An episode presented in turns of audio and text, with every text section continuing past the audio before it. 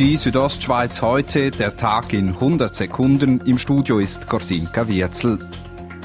Die Partnerschaft des Weltwirtschaftsforums mit dem Austragungsort Davos stehe auf dem Spiel, sagt WEF-Gründer Klaus Schwab in der Wochenendausgabe der Südostschweiz. Das WEF benötige mindestens 2800 Hotelzimmer zu akzeptablen Preisen.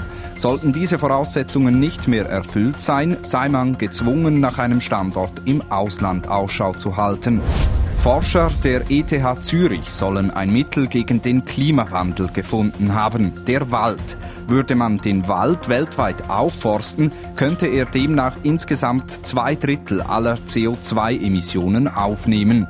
In Graubünden nehme der Wald schon heute viel auf, sagt Kantonsförster Rito Hefti. Wir haben schon einen relativ hohen Waldanteil. Der Kanton Graubünden hat 30 Prozent Wald.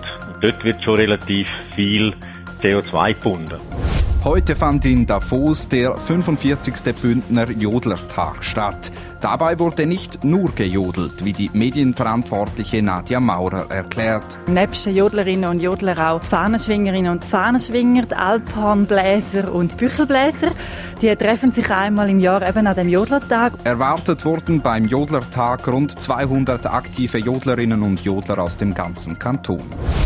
Zum Sport American Football. Die Calanda Broncos gewinnen heute zu Hause in Chur gegen die Basel Gladiators mit 32 zu 20.